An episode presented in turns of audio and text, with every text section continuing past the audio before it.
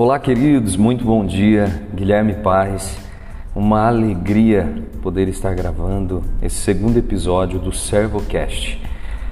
É, na semana passada estive em mais uma formação é, trabalhando sobre comportamentos e trabalhando sobre os efeitos que nós é, percebemos ao, ao, dominarmos a nossa mente, a, a, ao desenvolvermos ferramentas para que possamos ser verdadeiramente os protagonistas da nossa vida e, consequentemente, com isso, colher os frutos de quem assumiu o controle, de quem é, decidiu por conta própria e não pelas circunstâncias ser guiado por uma voz, por uma direção, por algo que não erra.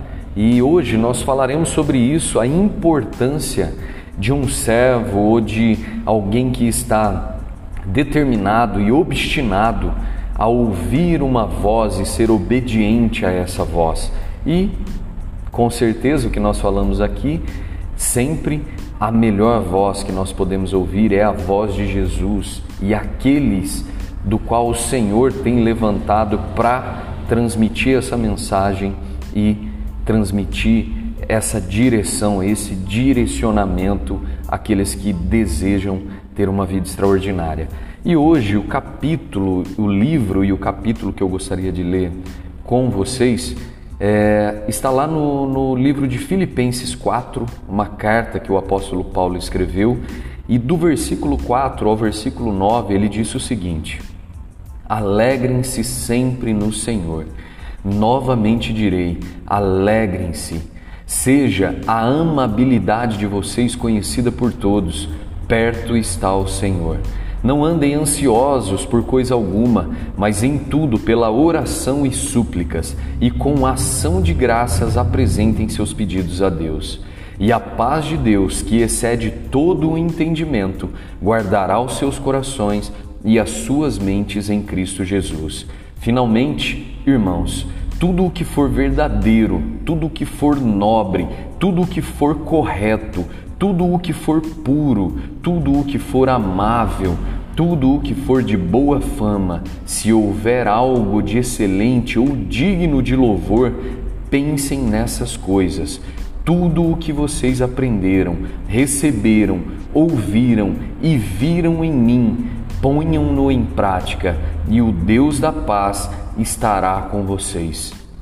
Queridos, é muito claro esse capítulo de Filipenses, essa carta que o apóstolo Paulo é, escreve à igreja de Filipe, ele deixa claro a sua alegria, a sua satisfação em ver que aqueles irmãos estavam ouvindo e não só ouvindo, mas colocando em prática todos os teus ensinamentos. Isso é tão importante para nós nos dias de hoje, pois é, temos tantas pessoas que querem nos ajudar, querem nos ensinar, enviam mensagens, enviam cartas, enviam é, conselhos, dicas no nosso dia a dia e por muitas vezes nós ouvimos, achamos legal, é, achamos interessante, mas não colocamos em prática. Então o apóstolo Paulo ele está feliz porque esses irmãos não só ouviram, mas colocaram em prática. E o melhor de tudo isso, eles deram frutos e frutos notáveis aos olhos dos homens e aos olhos de Deus. Então nós precisamos entender que tudo aquilo que é bom, tudo aquilo que é perfeito e agradável aos olhos de Deus, não são só para nós ouvirmos e ficarmos felizes com, com essas coisas e com essas palavras, mas nós devemos, devemos colocar em prática. Então ele diz assim no 8: tudo o que for verdadeiro, então andem pela verdade, tudo o que for nobre, então tudo aquilo que for digno de honra, de louvor, tudo o que for correto. Então, correto, tudo que for reto, tudo que for justo, tudo o que for puro, que tiver na sua essência a pureza. Então, e tudo o que for amável, então o amor precisa estar em tudo. Tudo o que fazemos, tudo o que falamos, tudo o que transmitimos precisa ser transmitido em formato de amor e não de julgamento, de juízo. E tudo o que for de boa fama, apóstolo Paulo está dizendo que coisa boa gera boa fama, e boa fama não é sucesso, não é vaidade, não é altivez, é boa fama de coisas boas, é você ser bem falado, ser bem lembrado, deixar um legado por onde você passa, seja no trabalho, na família, nos amigos, em todos os lugares, o seu nome é falado, você tem uma boa fama. E ele conclui: se houver algo de excelente ou digno de louvor, pensem nessas coisas. Então, aqui eu comecei dizendo a respeito dos comportamentos, a respeito do controle da mente. Nós devemos controlar a nossa mente e para que nós possamos ter o controle sobre ela, nós precisamos pensar em coisas boas, coisas que agradam a Deus, que agradam a Jesus. E a única forma de pensarmos o tempo todo em coisas boas é nos alimentarmos de coisas boas. Os olhos e os ouvidos são as portas de entrada nós precisamos alimentar os nossos olhos e os nossos ouvidos de coisas boas, porque a palavra diz que a boca fala aquilo que o coração está cheio. Então, talvez hoje você ainda não tenha controle sobre a sua língua, controle sobre os teus pensamentos. O meu conselho é que você comece a ouvir coisas boas, a meditar em coisas boas,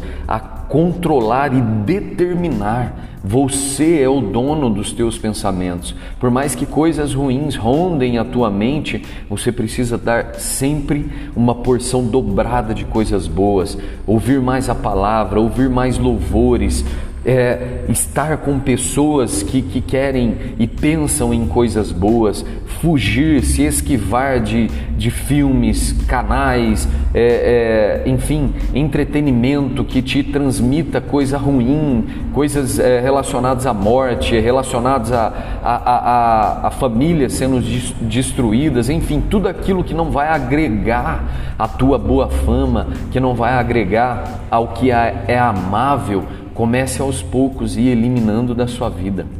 Comece a lutar pela verdade, lutar pelo que é puro. Coloque o teu empenho, que eu não tenho dúvidas de que Jesus e o teu Espírito Santo irá aos poucos e dominando o teu coração, dominando a tua mente, a ponto de que não haja mais espaço para que coisas ruins e coisas negativas dominem a tua mente e o teu coração.